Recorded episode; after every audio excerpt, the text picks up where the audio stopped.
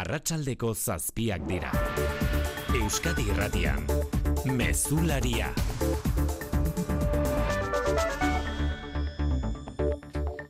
Arratxaldeon guztioi espetxean da tolosan sei sexu eraso egotzi dizkioten osteopata ezaguna. Tolosako epaitegian deklarazioa hartu diote azken ordu hauetan, lau salaketa aurkeztu dituzten emakumei eta deklarazio hartu diote osteopatari berari ere. Fiskaltzaren eskaria aintzat hartuz, behin-beineko espetxealdia ezarri dio epaileak sei sexu eraso salaketen aurrean ies egiteko arriskua areagotu egin dela iritzita berehala xehetasunak.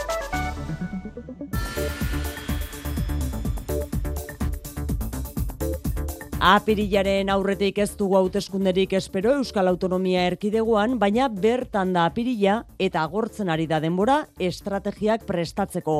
Zentzu horretan agortutzat eman daiteke Podemos eta Sumar mugimendua ados jartzeko aukera. Itxura hori hartu du behintzat gaur arratsaldean gazteizen Podemosek egin duen ekitaldiak. Indar erakustaldia egin nahian, bete-betean ekin dio aurre kanpainari Podemosek, berak bakarrik eta miren gorrotxategi lehen dakari gai aukeratuta.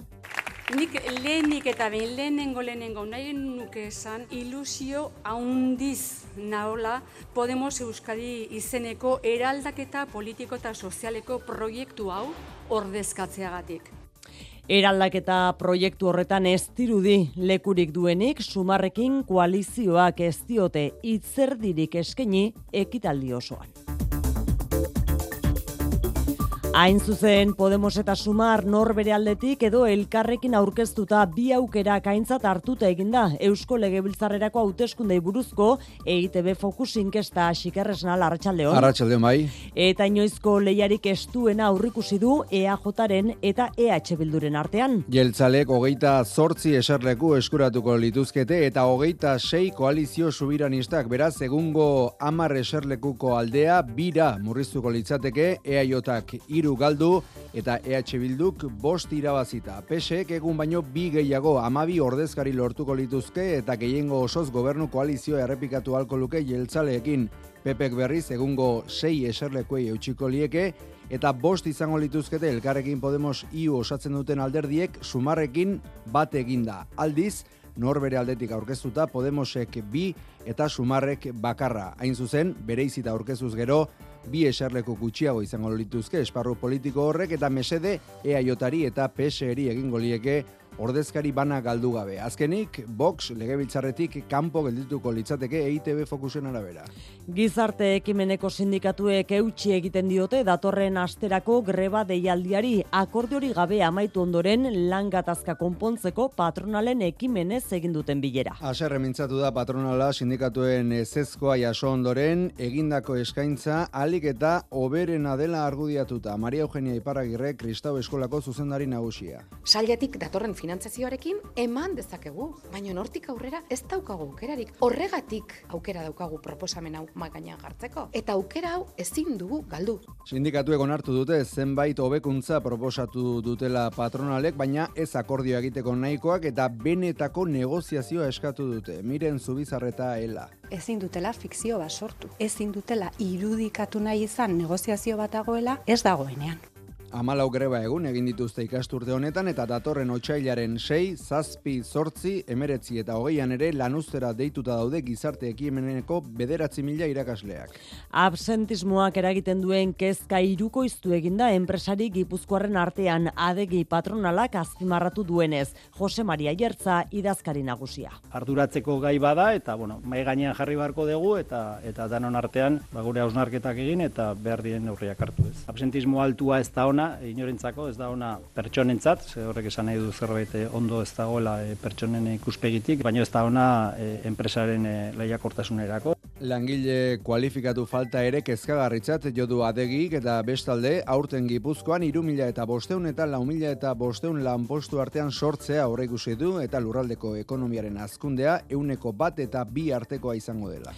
Gertakarien alorrean azken ordukoan neska gazte baten gorpua aurkitu dutela mundakan Xabier Urteaga xetasun gehiago. Arroka gune batean aurkitu dute gorpua larrialdi zerbitzuek eta erreskate taldeak berreskuratu du gorpu hori arratsaldea hasieran segurtasun saiaren arabera gorpua asteazkenetik desagertuta zegoen emakume gazte batena da, eren egun salatu zuten bere desagerpena eta orduan hasitako ikerketaren ondotik bilaketa dispositiboa mundaka inguruan lanean aritu da gaur, esan bezala, arroka gune batean aurkitu dute gorpua arratsaldean. Eta sora luzen berri zemendik ordu erdi barru elkarretaratzea deitu du udalak herrian azken asteotan gertatutako zenbait eraso matxista gaitzesteko ainar ortiz. Segurtasun sailak bai estatu digunez, sora luzen hiru salaketa jarri dituzte indarkeria matxistagatik urtea hasi denetik. Azkena pasaden igandean, maite kintanila bertako alkate ordea da. Urtarrian zehar eukidoguz, hainbat eraso matxisten berri sententzia eta guzti. Guzita gainera kasu bat baino gehi zirala eta kasuetako bat kalian gertatu izanak eta horrek impunidade adierazpen daukan guzti horren atzian, ba ikusi genduan protokoloa martxan jarri eta erakunde bezala bebai, ba erantzukizuna daukagun ontatik, kalera ateratzen Aurrez, soraluzeko udalbatza osatzen duten talde politikoek gaitzespen adirazpen bateratua kaleratu dute irmo salatuz gizon eta emakumen arteko desberdintasunaren muturreko ondorio eta egiturazko arazo joduten indarkeria matxista. Era berean erasoen biktima izan direnei eta ingurukoei laguntza eta hurbiltasuna adiraztearren arratsaldeko zazpiterdietan plaza berrian konzentrazeko deialdia egin diete. Eta kiroletan, kepa iribar arratsaldeon. Arratsaldeon oian, eh? Ligako partida du atletikek etxean, bi ordu barru Mallorcaren aurka. Hori da, hogeita irugarren jardunaldiko aurrenekoa, e, zamamezen e, jokatuko da, Europako postuan e, sendotzeko, ba garaipena nahi dute zuri gorriek, azken biak, etxetik kanpo, ba berdinketa eta porrotarekin e, igaro ostean, ba iru puntuak nahi dituzte gaurko honetan, eta deron boraldi ba, zoragarri honi, beste koska bat ezarri, atzetik ere, aurkariak zelako. Laboral kutsak babestuta, eguraldia eta trafikoa. Asteburuaren atarian eguraldiari begira, badirudi, egonkorra datorrela berriz ere, jaione munarriz Euskal Meta Arratxaldeon. Kaixo Arratxaldeon, e, goizak aurrera ginela larun batean egun sentiko belainoak eta odeiguneak desegiten e, joango dira, eta eguerdirako eguzkitzu geldituko da lurralde osoan. Akaso kostaldean odeigune batzuk e, agertuko dira. Aize ere, aulibiliko da, kostaldean ekialdetik, eta ondorioz, itxasortzean maksimoak gaurko bario berdintxuetan geldituko dira, eta aldiz, gainerako lekuetan igo egingo dira eta malau eta mazazpi gradu artean kokatuko dira. Eta egoera errepikatuko da igandean ere, bera zorokorrean asteburua giro egonkor eta argiarekin dator. Errepidetan xiker, zein da egoera? Aparteko eragozpenik ez ordunetan, segurtasun sailean berri eman digutenez.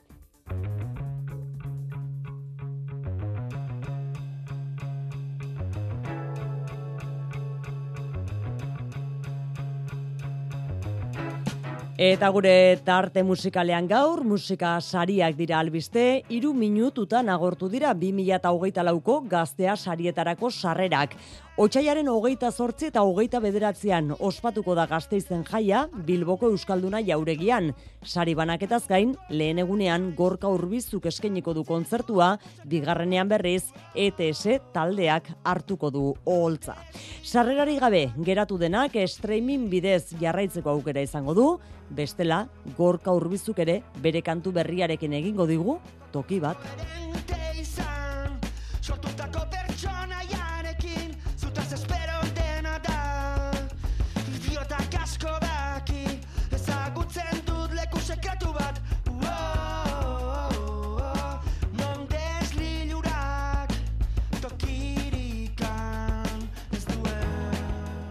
Arratxaldeko zazpiak eta bederatzen minutu teknikan eta errealizazioan Paula Asensio eta Xabier Iraola. Euskadi Irratian, Mezularia, Oiane Perez. Hautezkundeak ez dira aurreratuko, berez, ez dago horretarako aukerarik. Duela lau urte, ustailaren amabian egin ziren. Beraz, agortu dezagun legealdia eta baliatu ditzagun emanten dizkigun aukera guztiak, besteak beste hemen hain garrantzitsuak diren legeak onartzeko. Espero bezala inigo urkullu lehen dakariak ez du urrengo hauteskundetarako datarik eman gaurkoan ere. Legebiltzarrean oposizioko indar nagusienak egin dio galdera eta urkulluk ez du datarik eman. Naiz eta askok kokatzen duten jada, apirila apirilaren hogeita bata bozketara joateko eurrengo itzordu gisa. Entzun duzue hori bai, lehendakariak argi utzi duena da, ez direla legebiltzarrerako hauteskundeak apirila baino lehenago izango. EITB Focus.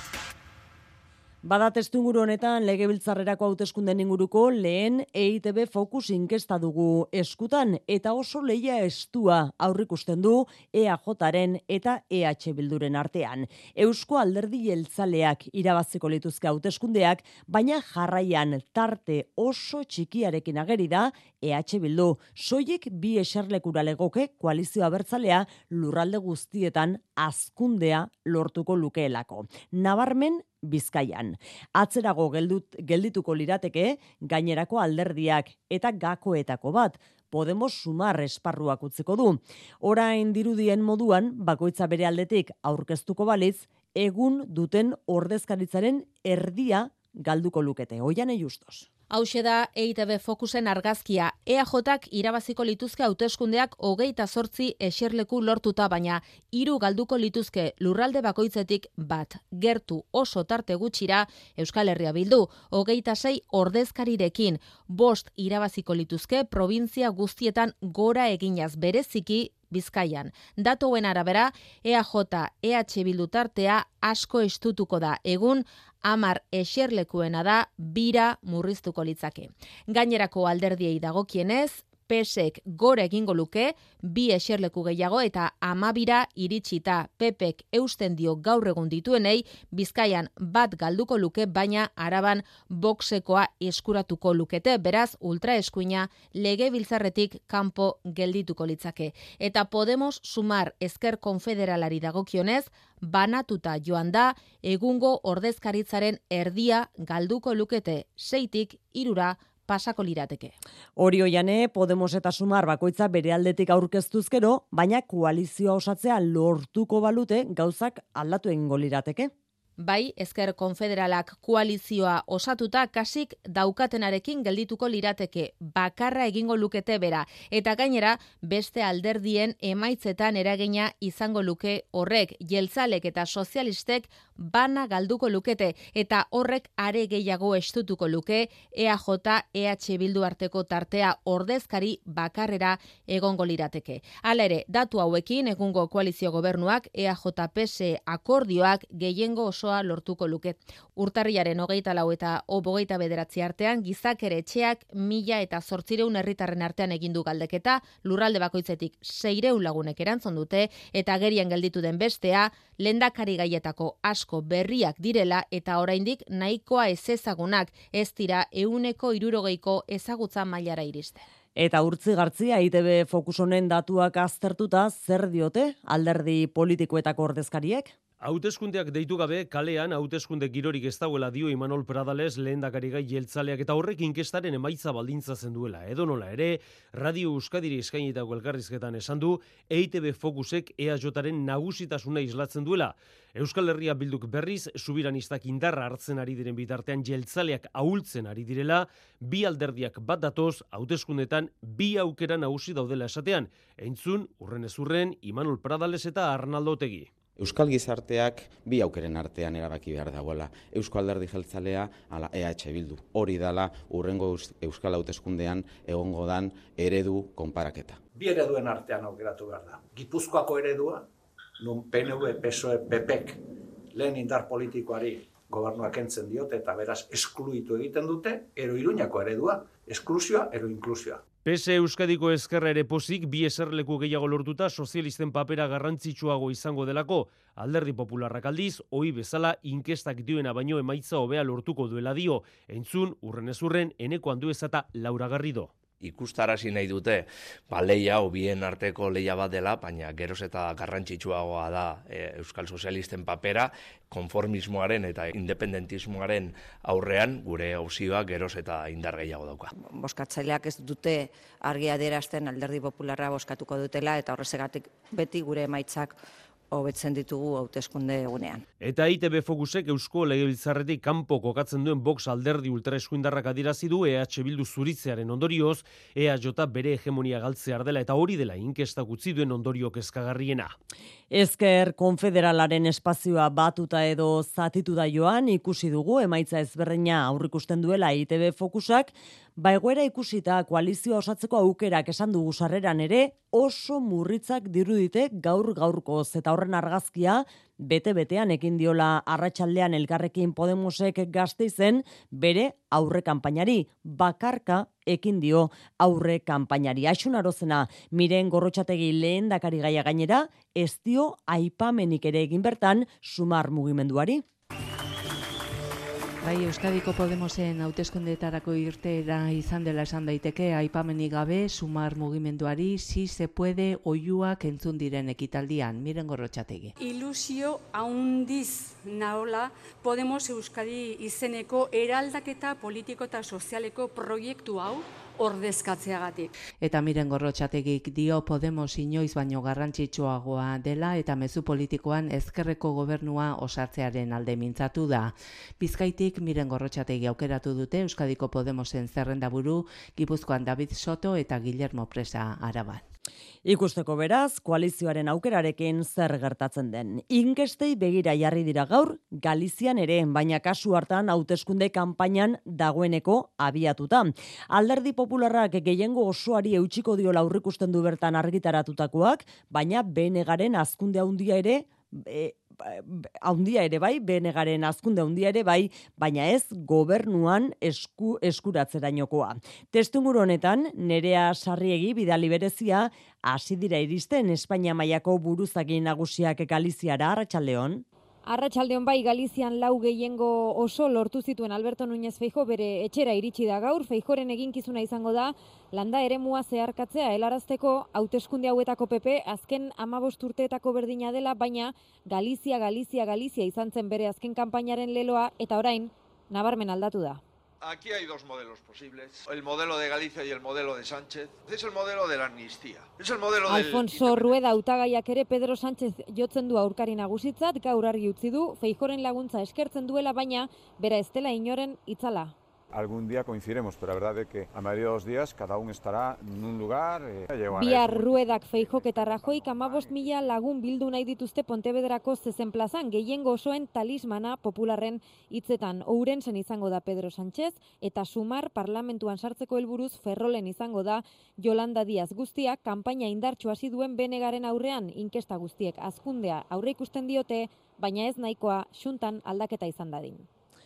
Eta oraintxe bertan iritsi zaigu azken orduko bat Eusko Legebiltzarrerako hauteskundei lotuta. Iragarpena bihar goizerako sumar mugimenduak ezkerranitzak eta eko berdeakek euren arteko aurre akordioa aurkeztuko dutela Bilboko hotel batean. Hau da ar aurre akordioa sumar ezkerranitza eta ekoren artean badirudi Podemos ez dagoela aurreakordio honetan ikusi beharko da bihar zexe eta ematen dituzten negoziaketak behin betiko bukatu ote diren jakiteko edo Podemosei atea zabalik utzi ote dien jakiteko.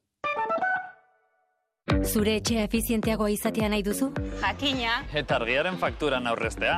Eta gasarenean. Eta orain diru laguntzak dituzte. Inbertitu efizientzian. Egin zure etxe bizitza efizienteagoa eta jasangarriagoa eta aurrezten lagundi ezazula. Informazio gehiago zure bulegoan eta laboralkutxa.eu selbidean. Laboralkutxa, bada beste modu bat. Aizu, gogoratu otxailaren batetik laura itzordu batukula beken. Bai, tendenzias kreatibas izeneko eskulanen festa handian. Patchworka, scrapbookina, joskintza, pintura eta bar jasoko duten ere muak bizitatu izango dituzu bere erakusketa gunean. Eta irureun talier baino gehiagotan parte hartu. Eros ditzagun orain sarrerak bere webgunean. Bek, Bilbao Exhibition Center.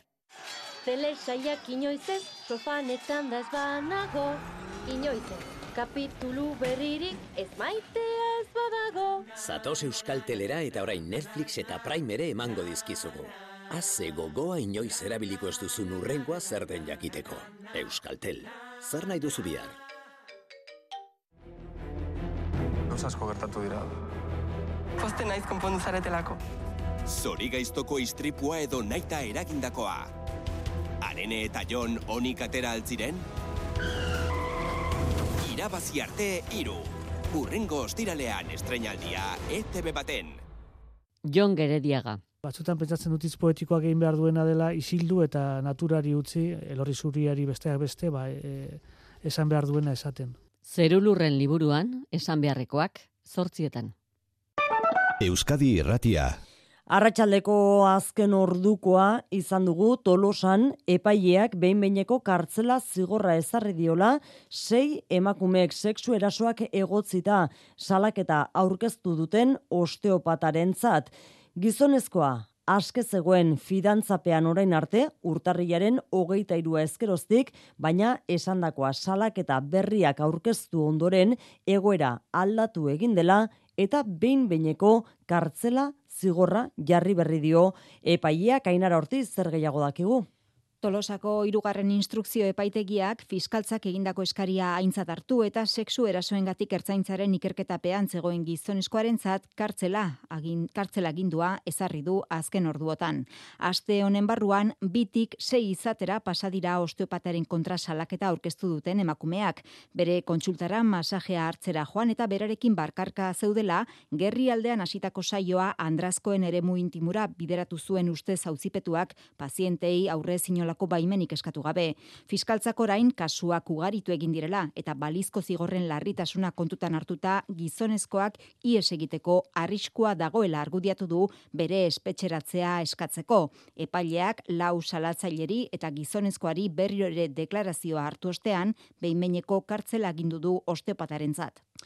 Akordiorik ez gizarte ekimeneko itunpeko ikastetxen lan gatazkan. Patronalek deituta lan harremanen kontseiluan bilera egin dute bi aldeek, baina jarrera kontra jarriak dituztela berretsi dute bilera horren ondotik. Kristau eskolatik diote, egin dezaketen proposamen onena dela mai gainean jarri dutena. Sindikatuek aldiz, kapeiaren iguera, soldaten iguerarekin ez lotzeko berretsi, ez lotzea berretsi diote patronalari. Gauza korrela, hogei garren bileran ere akordiorik ez, eta bost eguneko greba deialdiari eusten diote sindikatuek datorren astean hiru egun jarraian dituzte deituta. Mari jodeo, gracias. Bai, oraingoz datorren asteko martitzen eguazten da eguenean. Gaurko bileran jarrerak ez dira hurbildu, soldatetan gaur gaurkoz egin dezaketen proposamen onena eraman dutela adierazi du Maria Eugenia Iparragirre Kristau Eskolako zuzendari orokorrak. Sailetik datorren finantzazioarekin eman dezakegu, baina nortik aurrera ez daukagu aukerarik. Horregatik gaur egun aukera daukagu proposamen hau magainan jartzeko eta aukera hau ezin dugu galdu. Sindikatuek alde urtarrilaren amaseko proposamen bera dela adierazi dute eta berretsi 2008 laukar arte KPIa bermatuko duten soldatak eskatzen dituztela. Sare publikoko soldatekiko homologazioa eta finantzaketa publikari lotu barik eta fikzio bat sortzen aritzea leporatu patronalei. Miren zubizarreta ela.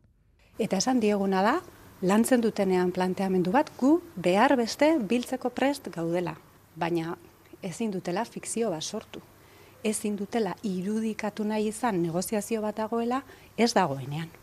Gauza korrela berriro ere grebara deituta daude gizarte ekimeneko itunpeko ikastetxetako beharginak eta horren aurrean guraso elkarteek manifestazioa egingo dute itzordua bihar moiua plazan arratsaldeko bosterdietan.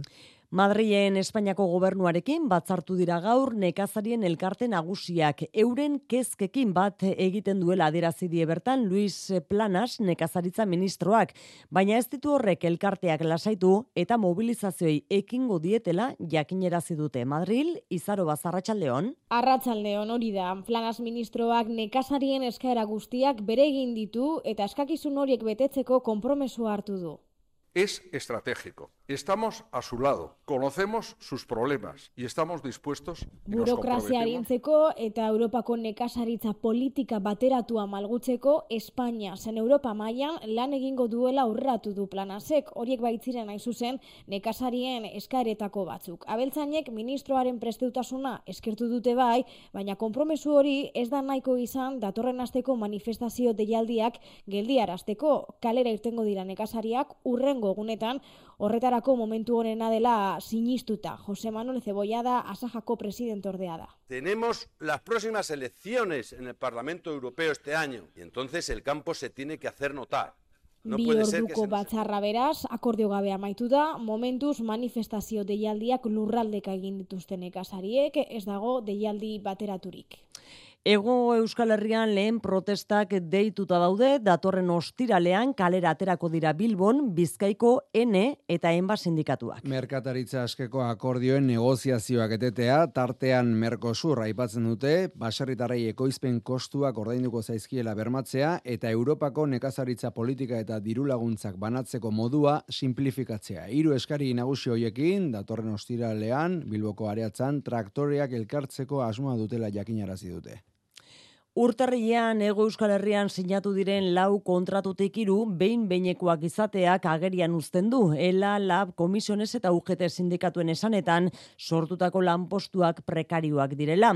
Hala ere, urtarrilean gehiago dira lanik gabe geratu direnak kontratua sinatu dutenak baino. Lau mila eun eta hogeita bost langabe gehiago zenbatu dituzte urtarrilean Ego Euskal Herrian iaz, hilebete berean baino, bi bider gehiago hainoa mendiburu. Elak kontra esantzat jo du banketxe eta enpresa handiek inoizko irabazi handienak dituzten momentu berian sortzen ari diren lanpostu prekarioak. Labek dio, behin kontratu zirenak mugagabe ez finkoengatik ordezkatu direla. Ainize Munioz guren lab.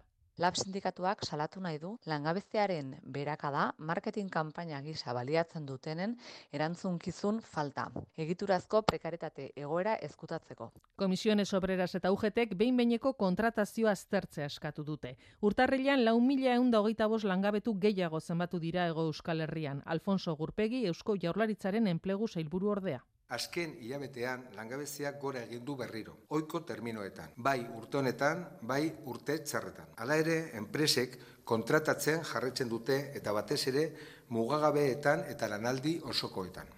Nafarroan 2018az geroztik datu onenak dira. Mirian Marton, Nafarroako enplegu zerbitzuko zuzendari nagusia. Llevamos ya tres años creando empleo... Iru urte daramagu langabezia murriztu eta lanpostuak sortzen. Gobernua bide honean doa. Uneotan, eunda berrogeita bat mila sortzirun eta larogeita amabi persona daude lanik gabe ego euskal herrian. Eta lan mundutik akordio bat ere bai, Iberiako langileek zuzendaritzarekin akordioa lortu baitute, aireportuetan ekipajea arduratuko den handling enpresa berri bat sortzeko. Iberia ere bere baitan hartzen duten International Airlines Group holdingak kudeatuko du konpainia berria eta orain arte jatorrizko enpresaren esku zeuden 8.000 langile bere ganatuko ditu. Iazko irailean errentagarritasun arrazoiak argudiatuta aenak 8 aireportutako handling kontzesioa beste konpainia batzuei eskaini zien eta horrek kezka areagotu zuen Iberiako langile eta sindikatuen artean eta urta urtarrilaren hasieran laureun egazkin lurrean utzi zituen lau eguneko greba deitu zuten. Gaur sinatutako akordioak bere baitan hartuko lituzke diruz saritutako mila eta zazpieun langileren aurre jubilazio eta baita orotariko langileen borondatezko bajak ere. Konpainia berrian txertatuko dituztenak berriz, Iberian zituzten antzinatasun, sustapen eta bestelako onura eskubidei bere horretan eutxiko diete. Asteburura begira jarriko gara orain Ipar Irlandan ia bi urteko blokeo politikoari amaiera jarriko baitiote bihar etenda izan diren Estormonteko erakundeak atzera martxan jarrita. DUP alderdi unionistak Londresko gobernuarekin adostutako merkataritza araudi berria bart onartu du Parlamentu Britaniarrak eta hala bihar eratuko da Belfasten Ipar Irlandako Parlamentua mertxetxe berria. Estormonteko asamblea eratu eta berehala gobernuko lehen ministroa eta lehen ministro ordea izendatu beharko dituzte. Ostiral santuko akordioari jarraiki gobernuan egon beharra daukate naita ez bi komunitatetako alderdi nagusiek eta aurreneko aldiz hauteskundetan garaipen eskuratu zuen Sinn Fein jabetuko da lehen ministro karguaz Michel O'Neillen eskutik. I believe in the Good Friday agreement. I believe in power sharing. Agintea partekatzeko sistemarekiko konpromisoa berretsi du onilek herritarren arazoa konpontzeko biderik onena delakoan. Zalantza gehiago dago DUP alderdi unionistako nor kartuko duen lehen ministrorde kargua, litekena da Jeffrey Donaldson alderdiko presidenteak ezartzea ardura hori. Donaldsoni egokitu zaio aste honetan alderdikideak gobernu Britainiarrarekin adostutakoaren onuraz jabetzea. Araudi berriak ziurtatuko du erresuma batuko salgaiak oztopori gabe Ipar Irlandan sartzea Donaldsonen esanetan. Westminsterren gobernuko konservadoreen eta oposizioko laboristen babesa jaso du unionisten beto altxatzea albidetu duen merkataritza araudi berriak. Igandean ospatuko da berriz, minbiziaren aurkako nazioarteko eguna eta horren arira osakidetzak gaitza detektatzeko bularreko, koloneko eta umetoki lepoko baeketen datuak eguneratu ditu. Hiru programa horiek abian jarri zirenetik, amazazpi mila eta bosteun tumore atzeman dira gehienak fase goiztiarrean. Osakidetzak iragarri du prostatako minbiziaren baek eta martxan jartzea ari direla aztertzen.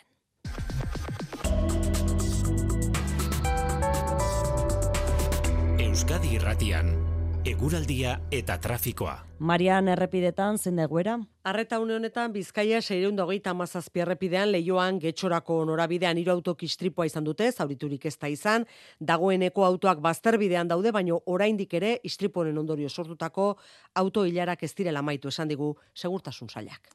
Eguraldi egonkorra iragarri dugu astebururako Euskalmetek jaion emunarriz. Goizak aurrera ginela larun batean egun sentiko belainoak eta odeiguneak desegiten joango dira eta eguerdirako eguzkitzu geldituko da lurralde osoan. Akaso kostaldean odeigune batzuk agertuko dira. Aize ere aulibiliko da kostaldean ekialdetik eta ondorioz itxasortzean maksimoak gaurko bario berdintxuetan geldituko dira eta aldiz gainerako lekuetan igo egingo dira eta malau eta mazazpik gradu artean kokatuko dira. Eta egoera errepikatuko da igandean ere, bera zorokorrean asteburua giro egonkor eta argi argiarekin dator.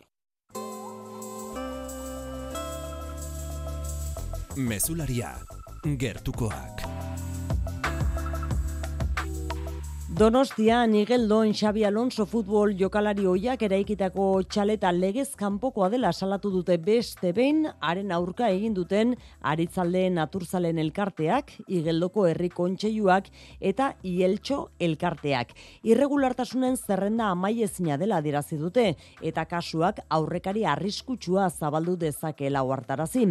Epaia irmoa denean txaleta eraitsi egin beharko dela uste dute gainera irati barrena. Soka luzeak harri duen kontua gogoratuko dugu martutenen desjabetu zen baserri bat berrera ikizutela igeldon, baina berrera ikidenak ez duela zer ikusirik desjabetu zen baserriarekin, elkarte kudalari aurkeztutako salaketan, dozena bat irregulartasun zeuden etxearen kokapena, igerilekua eraikizana edota sarbiderik ez izatea entzun Carmele Garmendia ieltxo elkarteko kidea. Txaleta legez kanpokoa da, eta ezin da legeztatu. Irregulartasun pila daude tartean. Legezko epen urraketak, izapidetzen jaso ez diren kokapenak, existitzen ez diren baldintzazko txostenak, legeak baimentzen duena baina askoz gehiago eraikitzea.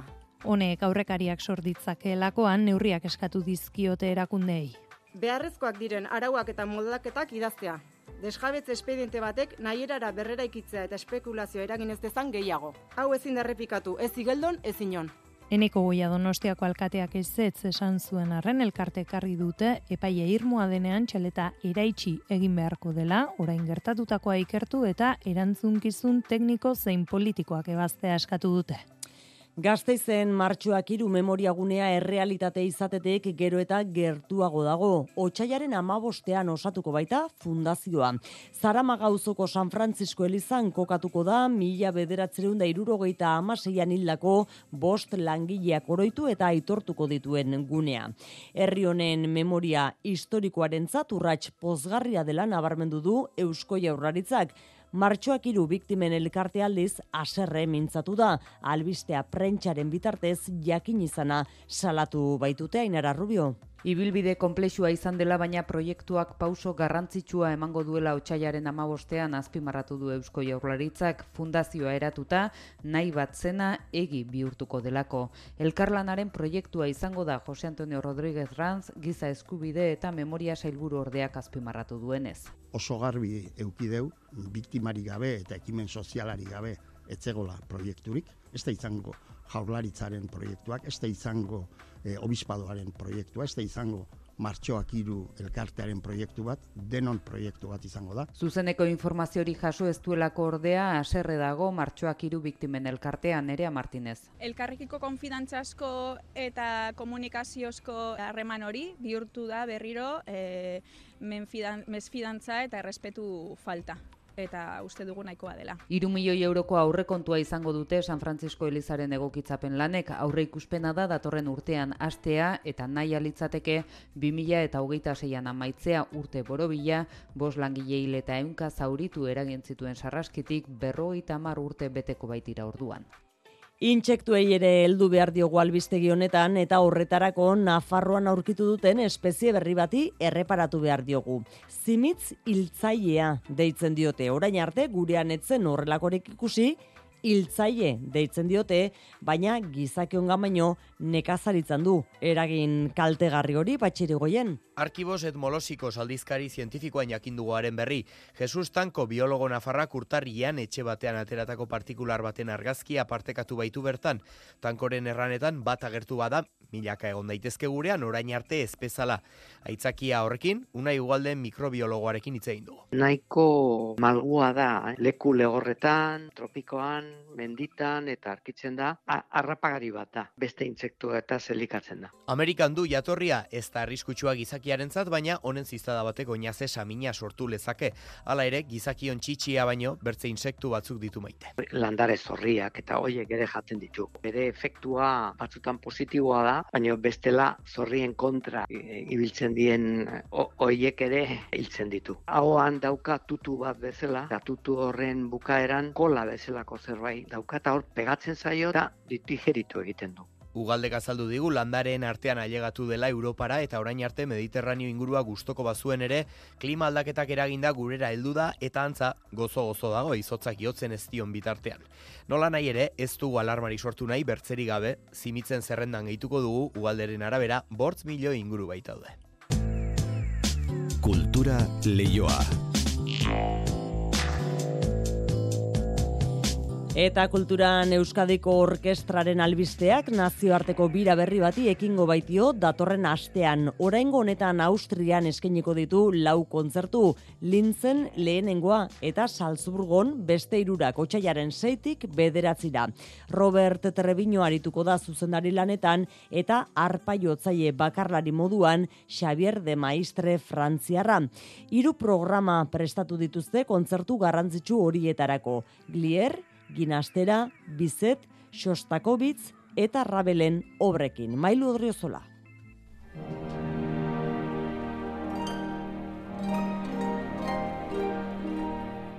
Erronkandia da Euskadiko Orkestrarentzat Austriara egitekoa duten bidaia. Orkestraren kalitatea balioan jartzeko modua da taldearentzat eta era berean, Europan, maila handia duten orkestren pare kokatzen dira. Jose Ignacio Usabiaga, Euskadiko Orkestran zuzendari teknikoa da. Bira potentea da, eta lintzen joko dugu, jo izan dugu ere lehenagotikan lintzen ere, Brunner Hausean, e, Danubion ertzean, eta hor kontzertu bat, eta gero hiru kontzertu ditugu e, Salzburgon. Bi herritan programa potentea daramagu, orkesta potente bat, eta bueno, programa oso interesgarria, arpista bakarlari batekin, eta gero sostako itxoen sinfonia bat eta Rabelen repertorio handiarekin. Izan ere, Rabel da Austriarako prestatu duten repertorioaren zutabeetako bat. Rabelen interpretazio berezi egitea lortu du orkestrak eta hori balioan jarri dute Europako programatzaile. Pandemia garlaian grabatu genitun bi diska importante Rabelen repertorio sinfoniko handia. Diska horiek garapen importantea izan dutela eta ikusi izan dutela internazionalki ere e, euskal kutsua, euskal gure jotzeko modu berezi bat e, rabelen inguruan. Orduan Austriatikan, Salzburgotikan ere ikusi zuten hori. Robert Treviño orkestraren zuzendari titularrak zuzenduko ditu, Euskadiko orkestrak Austrian ematekoak dituen lau kontzertuak eta parte hartze berezia izango du arparekin bakarlari moduan, Xavier de Maistre, Frantziarrak.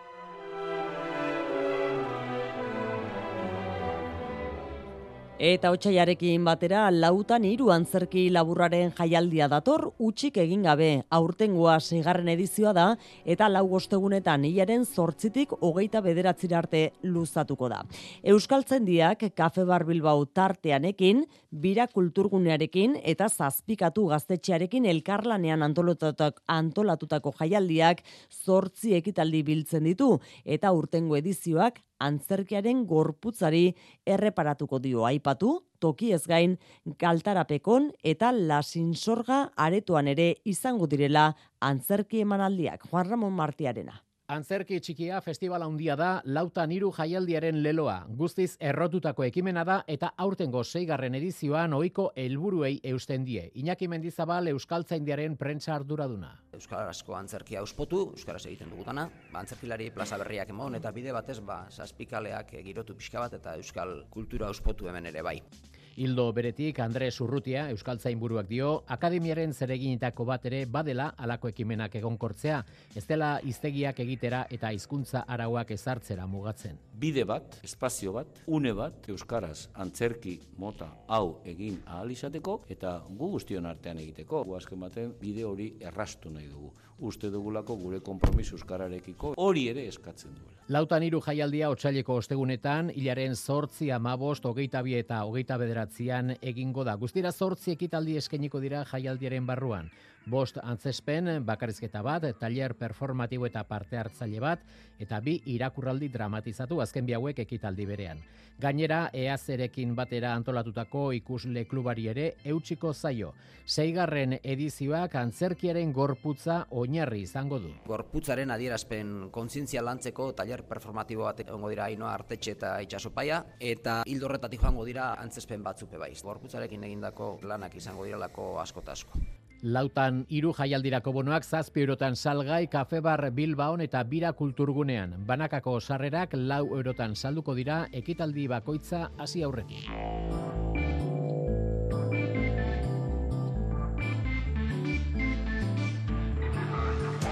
Zortziak hoge gutxi, Kepa Iribar, Arratxaldeon. Jane. Kirolen tartean gaur albiste nagusi ba, atletika dugu, ligako partida izango du, ordu terredi barru gutxi gora bera. Hori da, ostiralak euskal talde neguna dira, laugarren ostirala dugu jarraian, hogeite irugarren jardunaldiko lehen partida, Salmamesen atletik eh, Mallorca Europako postuan sendo jarraitzeko, garaipena nahi dute zuri gorriak.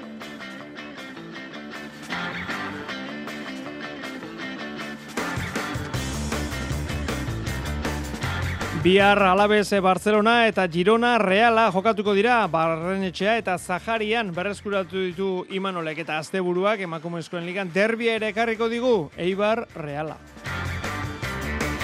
Saskibaloian endesa F Ligako hiru partidak gaur dituzte gure taldeek Estudiantes Araski, Gernika Ferrol eta Ideka Gipuzkoa Zelta denak sortzietan.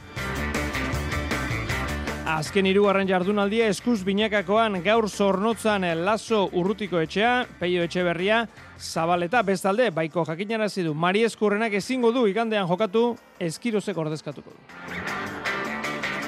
Sei nazioak errukbi txapelketa Marseillan abiatuko da gaueko bederatzietan Frantzia eta Irlanda favoritoetako bi, nor baino nor gehiago. Eta golfean abiatu berri du John Ramek Mexikon bere ibilbide berria, bertako txapelketan, maiakako txapelketan, bigarren eh, zuloan dago, ibilbidean, parraren azpitik, kolpe batekin. Arratxaldeon guztioi, ongi etorri futbolean Espainiako ligan, gizonezkoen lehen mailako hogeite irugarren jardunaldia San Mamesen abiatuko da gaueko bederatzietan, atletik Mallorca, Europako postuetan sendotu nahi dute zurigorriek, juri bertxitxe jokalaria. Betik handatozen taldeak, ba, bueno, hortxe daude, ez, behian, e, puntuak lortzen eta badakigu eh, helburua lortzeko partiduak irabazi behar dituzula, geroz eta gehiago beto, eta ostiraleko partidu hori, ba, derrigorrezko garaipena lortu behar dugu. Aritze, Gallastegi, Salmamez, Arratxaldeon. Arratxaldeon, kepa! Bueno, atletiken denboraldia oro hartuta oso ona izaten ari da, baina egia da, azken pare bat partidatan, biek etxetik kanpo, ba ez dugu lain zorrotz ikusi balberderen eh, taldea, jakina daritz, ba neguan otxoak bezalaxe, azpitik iristen direla Europarako lehiakideak aginkada emateko prest, beraz, taldeak argi utzi dute protagonistek, maila hobetu nahi du, eta irabazi.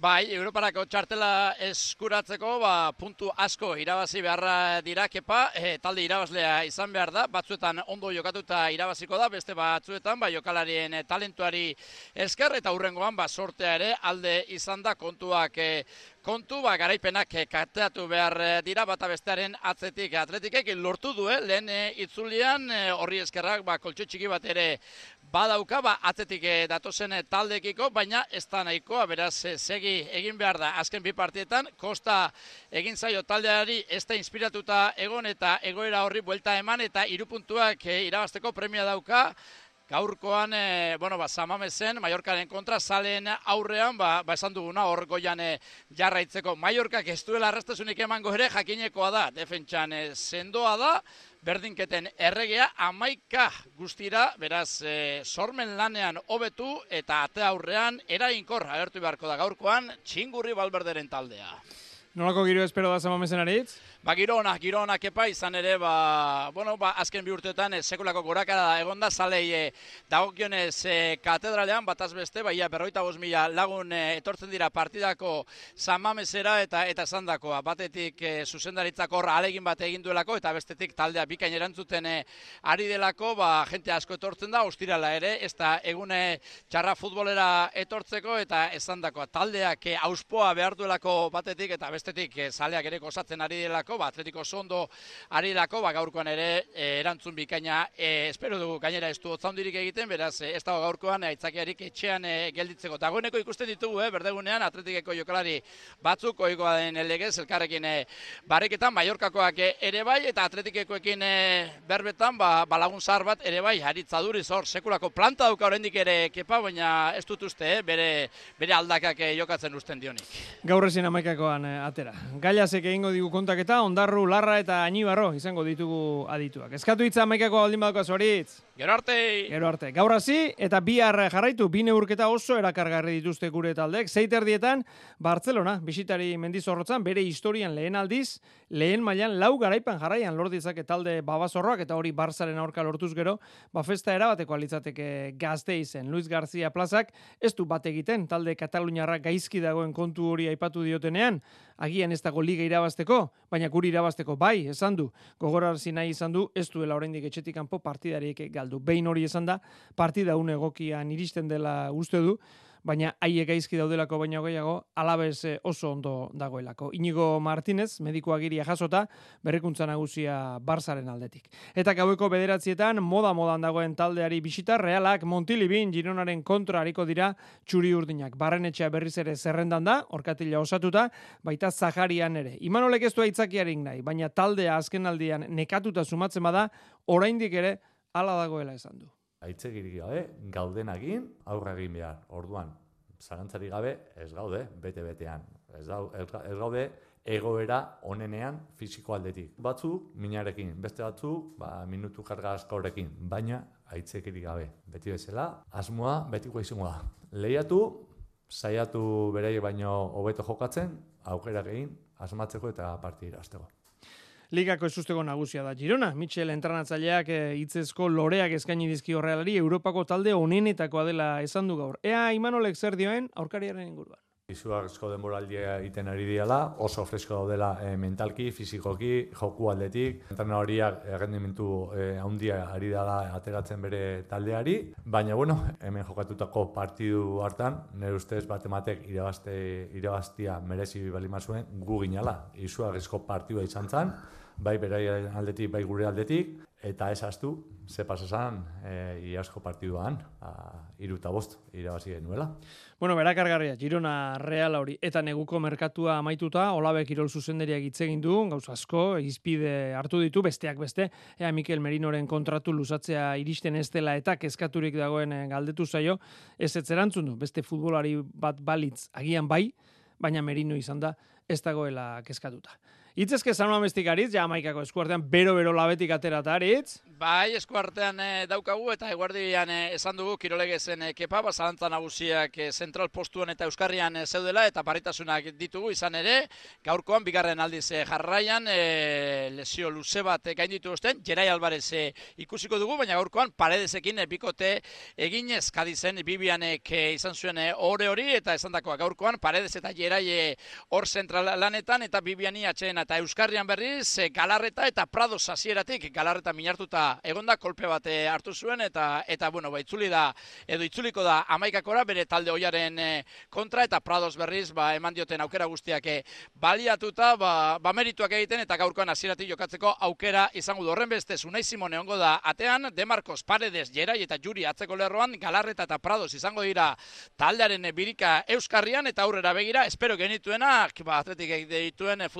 futbolari e, erainkorrenak. Iñaki Williams eskuine galetik, Nico Williams eskerretik, Oian zanzetek egingo ditu lotura lanak eta gorka guruzeta izango da futbolaririk aurreratuena. Eskerrik asko aritz. Gero arte. Jardunaldia osasunak eh, itxiko du igandean, laurak eta laurdenetan zelta hartuko dute gorriek. Atxeden eguna izan dute gaur, eta iruñan ere protagonista, badonostian bezalaxe, kirol zuzendaria, Braulio Vázquez eta Mamitxo izan da gainera, badakizue tximia bila betizera joan dela, Braulio gaitortu du asko, eman diola berdegunean tximik osasunari, baina bere aroa amaituta zegoela iruñan, futbolariak ez baitzeukan burua osasunan. Batek joan nahi duenean, jada alde egin du, esan du Brauliok. Osasunak ez zuen tximik alde egitea nahi, ba jokalariaren bertsiorik onena berreskuratu nahi zuen, baina burua beste nonbait dagoenean alferrik eh, izaten omen da.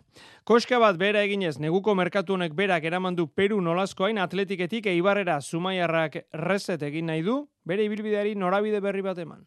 Hasiratik argi eukidet, e, etxera buelta nahi nula, e, pixka zerotik hasi nahi nula, ze Bilbo bizitak urte dagoean, ba, bueno, bai, politxak izan dira, baina azkenean oso irregularrak izan dira, eta nire buruan zaten nahi nun pixkat zerotik hasi berriz nere bidiain eta ustet hau dala lekoa proposena ba, ba hori hasteko. Eibarrek igandean jokatuko du ordubietan ferroleen razinen kontra pentsa zer nolako partida den armaginak bigarren, galizarrak irugarren, berrogeita banda punturekin, Joseba Etxeberria entrenatzailea. Bueno, partidu saia, garrantzitsua, eh, hainbeste jardunaldi pasata gero areio zuzena garela, beraiek ere oso sendo daude, baina, bueno, e, konfiantza daukagu gure mailarik onena ematea eta beste garaipen bat e, lortzea etxetik kanpo, ez? Uste dute bigarren itzuliko hasiera ondo dijoala, baina gehiago nahi dugu. Nolaskoin eta Sergio Leon taldera batuta neguko merkatuaren valorazioa. Bai, uste dute talde oso sendo bat egin dugula, ez? Azkenean, bueno, e, demoraldi hasieran komentatu nuen, ba, jokalari oso onak dauzkala ibarrek, baina, bueno, merkatua ikusita eta batez ere Peruren eta Sergio Leonen maila ikusita uste dute hobea garela. Igandean bertan, laurak eta laurdenetan, amore beitaren txanda Santandergo razin hartuko duten lezaman urdinek. Eta Efe Ligan derbia daukagu, igandean amabietan, Eibar Reala, ipuruan, bigarren itzuliko lehen partida. Ibartarrak amabigarren daude, lehen itzulia osatuta, Jeitxiera zei puntura dute atzetik, orain bigarren erdian borobildu behar da, denboraldia Jerai Martin entrenatzailea asko ikasi dugu lehenengo amabose hartu aldi hauetan, taldea askotan esan dut, e, hobetzen dijoa, azitzen dijoa, eta errealitatea da, eibar desberdin bat garela, kostiente gara ezin garela jun realaren bila lauro gita mar minutuak e, beraien zelaiera, eta baita ere ezin deula lauro gita mar minutu egon e, gure zelaien itxuiten. Partida berezia da igandekoa. Berezia da, ez? Nere lehenengo derbia etxean ipuruan izango da, ipurua ja gure etxea bezala sentitzen dugu. Azkeneko partiduak eta bolara etxean ere ona da, hiru garaipen jarraian. Derbi politia eta berezia ikusiko dugu ipuruan. Espero dezaletu asko animatzea, bai armaginak eta bai realtzaleak, txik espero dut eh, ambiente politia egotea bi afizionaldetik. Reala zazpigarren dago, hogeita bi punturekin, zelkapenaren erdian, atzeko kezkari gabe, eta Europako postua gurrun xamar bederatzi puntura. Hobetu nahi dute, orain arte egindakoa, ane etxezarreta. Nik uste pixka eta hobetu beharko dugu e, eukitzen agian dinamika hau, azken finen, ba, bueno, e, nik uste badaukegula taldea gora goteko, baina, bueno, azkenen lan asko inbar da, e, partiduro burrukatu, eta, eta, bueno, aber ja, hobetzen agian dinamika horretan jarraitzen deun, eta hemendik aurrera bigarren buelta zeze hobea egiten dugu. Eta lehen urratxa emateko, derbia. Bai, oso derbi politia gaina ipuruan jokatzeko, ba, bueno, e, politiago egiten doan derbi da. Azken finen, bueno, eibarre beran dau, baina alare asko burrukatzen duen talde bat izaten da, eta kontukin ibil barko, baina, bueno, gogotxu eta berriru puntukin boltatzean. Granada Atletik bi arramabietan jokatuko da, zurigorriak realaren antzera daude, zailkapenaren erdialdean hogei punturekin. Granada, jatxiera postuetan dago. Pelotan atzera kontatzen hasita gaude jardunaldiak eskuz binakakoan, hiru falta dira ligaskea amaitzeko. Gaur abiatuko da azken hirugarrena, amore etxanon, laso urrutiko etxea, peio etxe berria zabaleta, Jonander de Laos. Behar ezberdinak dituzten bi bikote lehiatuko dira zornotzan. Laso urrutiko etxe eta peio etxe berria zabaleta bikoteek estrenatuko dute binakako amabigarren jardunaldia. Baikokoak selkapenaren zuluan daude amaika partidatan iru solik irabazita eta oso bestera gualdartean dira aspekoak zortzi garaipen zakuratuta. Zabaleta osatu da eta etxe berriaren bizkartzen izango da hoi bezala. Balekoa izan da etxe errengoak azken orduetan egindako probaldia eta kantxaratu egingo da amore bietako pilotalekuan. Aldiz, urrutiko etxek egingo ditu lasoren atzelari lanak bigarren astez jarraian. Joan zen larumaten irabazita bide beretik segin nahi du. Bueno, beste partidu bat, e, atzelari lanetan, gustora ditu nintzen, e, bai defentsan eta bai erasoan aritu behar izan nintzenean. Argi dago hemen e, partidu bakoitza aldatzen dela, frontoia ere desberdina da, urkariak ere. Azkenan Josek pilotari asko ematen dio eta bia, ia zela moldatzen naizen. Gaurkoarekin hiru jardunaldi geratzen dira ligaxka osatzeko eta Peio Etxeberriak argi du lehen lana bi honenen artean sailkatzea izango da eta final aurrekorako urratsa zuzenean egin nahi dute. Bai, hori da, azkenean bi postu horiek hori daukate, ez? Gero duzula denbora ongi prestatzeko semifinalak eta eta bueno, e, ateako gara beti bezala dena ematera eta ber zer moduz. Jaialdiak gaueko amarrak eta laur denean hasiko da eta maila nagusiko partidaren ostean jokatuko dute Serie B txapelketako partida justu ere ekain lizeagak debut egingo du profesionaletan. Unai Alberdi lagun dela fuente eta bikuña izango dituzte aurkari. Jon Mariz Korrenak ez du igandean jokatuko, ala jakinara du baikok berriz ere Josu Eskirozek ordezkatuko du berri osarkoa, beraz, ordezko bi arituko dira partida honetan, jaka Eskiroz, Zabala Martija, Herrio Xerra, Altunaren ordez. Bihar, buruzburuko pala txapelketako finala, irurak eta laurdenetan hasiko da jaialdia, eta gaurko eskuzkoa bezalaxe, eta batek zuzenean eskeniko du. Txapeldun berria izango dugu, estrenekoz jokatuko baitute finala, urrutiak eta Maldonadok, Iñaki urrutia. Ba, zaila da, ez, bera be oso momentu honean dau, fiziko atetik bai oso handi bat emon da aurrera, eta gero oso kompleto da, ez, bi esku ditu oso onak, defentsian ondo biltzen da, atakean be bai tantoa bukatzen ederto egiten du, eta bueno, nik uste pazientzia euki behar dela, fizikokin oso guztera okitzen naz, eta batez be, banakakoan beti garantzitzu da sakea, eta eta bigarre pelota horrekin aprobatxatzea, eta frontizetik urrun, urrun euki bera. Trinketean ere buruzburukoa, kasu honetan ligaskako bigarren jardunaldia, amultzoko partidak igandean, bide ondo dukazu, eta ipar larralde, jokatuko dira azparnen, batxitza dukazu. Bixente bideo ondoren kontra, berak sorpresatik bat egin du lagaldi garaituz eta ara, erakusten du be, trempan dela eta partida gogorra izaren dela. Ara, asmo dut ongi figuratzea, ongi preparatzen naiz eta guai ara, behar dut eh, nire maila hobetu eh, nahi bare dut eh, finalerako okaiten. Aztelenean, bemultzokoa garazin, maiz Sánchez, Etxeberri Hospital. Zaskibaloi egokituan Bilboko bidaideak Champions Cupeko lehen fasea jokatzen ari dira Istanbulen, goizean garaipena, lauro goi eta iruro goita zazpi, hasi berri da Galatasarairen kontrako partida, bihar eh, kolonia Alemaniaren eh, aurkakoa. Eta emakumezkoen ligan, preolimpikoak eragindako geldialdiaren aurretik, azken norgeia oka dute gure taldek. Denek sortzietan estudiantez eh, Arazki, Gernika Bizkaia Baxi Ferrol, eta idekak ipuzkoa zelta jokatuko dira. Txirrindularitzan errepidean Lidl Trek protagonista, Garaile Valentzian eta Besesko izarrean, Jonathan Milan batean eta bestean Matt Pedersen izan dira irabazleak, iesaldian ibili da Valentziakoan, Asier Etxeberri Euskaltel Euskadikoa. Az lortu egin dugu e, denbora mantentzea, minutu bat o minutu aspetik, baina ez, ez zuten denbora hori kentzen, eta e, ikusi geha aukerekin tope jungea. Azkenean lau jungea, eta bukaer arte tope jungea erreleboak ematen. Euskal Egutegia bi hasiko da afizionatuak esor baskeko lehen proba bokale eta tarnos eh, artean. Eta trialean gaur kirolege zaioan gonbidatu Irene Kaminos eh, Tolosarrak denboraldia osatzen duenean lehiatziari utziko dio. Erabaki erresa ez da izan ez, e, hainbeste denbora egon gero imundu mailan lehiatzen, inoiz nik uste ez dela erabaki erreza, baina bueno, etapakisteko momentua iritsia eta bueno, hoize hoize itxi barregu gain eta oi, aurtengo denboraldia bukatzeakon triala triala utziko ez bai. Golfean eh, Mexikon abiatu berri du ibilbide berria John Ramek, badakizu zirkuito berrira joan dela, Lib zirkuitoko txapelketa Maiakoban dute molde berrikoa, ba hiru egunekoa, e, korterik gabe eta esan bezala hasi berri du. Bere lana hirugarren eh, zuloan dago. Parraren azpitik bi kolperekin ondo ekin dio. Ez da horrelako konturik Europako zirkuitoak bareinen duen txapelketan bi jardunaldi osatuta Mike Lorenzo bera parraren gainetik lau kolperekin, gaur oso makal, lauro behi kolpe behar izan ditu, eta Adrian e, Otaegi parraren gainetik sei kolpe, arkere gaur lauro gehi, biak kortea gainditu ezin da gelditu dira. Izotz jokeian Frantziako Magnus Ligako Angelu Angers jokatuko da sortziterdietan hasita. Hormadik azken bi partidak irabazi ditu, azken hirugarren daude zelkapenean gaur ezur gogorra doka Ligako bigarren zelkatua hartuko dute sortziterdietan abiatuko den partida horretan.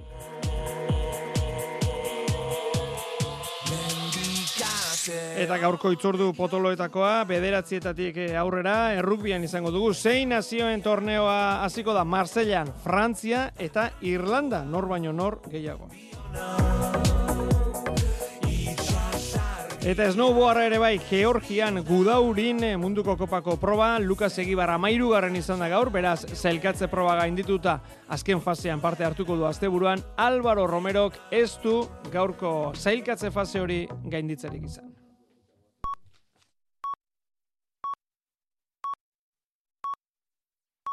Iluntzeko zortziak dira. Euskadi Irratian, Mezularia. Arratxaldeon berriz ere guztioi badirudi agortu dela guztiz Eusko Legebiltzarrera Podemos eta Sumar mugimendua koalizioan aurkezteko aukera. Aurre akordioa iragarri dute Sumarrek ezkerranitzak eta eko berdeakek Podemos gabe Eusko Legebiltzarrerako hauteskundetara batuta aurkezteko esan dugu iruko koalizioa litzateke Podemos kanpoan utzita beraz. Xetasun guztiak bihar goizean Bilboko hotel batean deitu duten agerraldian emango dituzte. Bertan jakineraziko dute Podemosi utzi ote ditu utzi ote dioten zirrikuturik zabalik azken orduan izan arren euren akordiora batu dadin.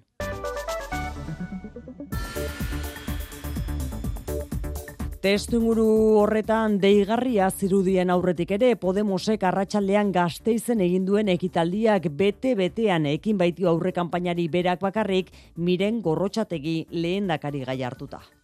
Nik lehenik eta behin lehenengo lehenengo nahi nuke esan ilusio haundiz naola Podemos Euskadi izeneko eraldaketa politiko eta sozialeko proiektu hau ordezkatzeagatik. Hau guztia ikusita lauko akordioak ia ezinezkoa dirudien arren xikerresna larratsaldeon. Larratsaldeon bai. Podemos eta Sumar norbere aldetik edo elkarrekin aurkeztuta bi aukerak aintzat hartuta eginda Eusko Legebiltzarrerako hauteskundei buruzko EITB Focus inkesta eta inoizko lehiarik estuena aurrikusi du Eusko Alderdi Jeltzalearen eta EH Bilduren artean. Jeltzalek hogeita zortzi eserleku eskuratuko lituzkete eta hogeita sei koalizio subiranistak. Beraz, egungo amar eserlekuko aldea bira murriztuko litzateke EAJak hiru galdu eta EH Bilduk bost irabazita. Pesek berriz egun baino bi gehiago amabi ordezkari lortuko lituzke eta gehiengo osoz gobernu koalizioa errepikatu halko luke jeltzaleekin. Pepek berriz egungo sei eserlekuei eutxiko lieke, eta bost izango lituzkete elkarrekin Podemosi osatzen duten alderdiek sumarrek eta sumarrek bat eginda. Aldiz, nor bere aldetik aurkeztuta,